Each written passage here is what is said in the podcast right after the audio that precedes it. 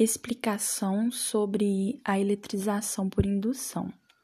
Bom, a eletrização por indução se dá quando há atribuição de uma carga elétrica utilizando um outro corpo que já está eletrizado.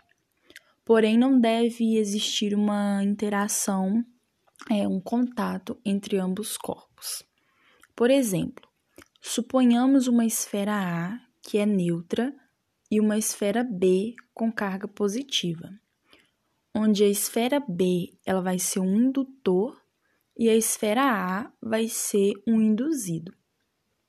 Daí então ocorre uma separação das cargas, ou seja, a carga positiva B atrai as cargas negativas de A e repele as positivas.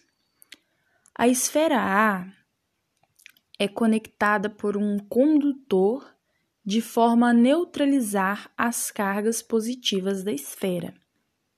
Por fim, a esfera A, agora que já está com cargas negativas, será separada da primeira esfera.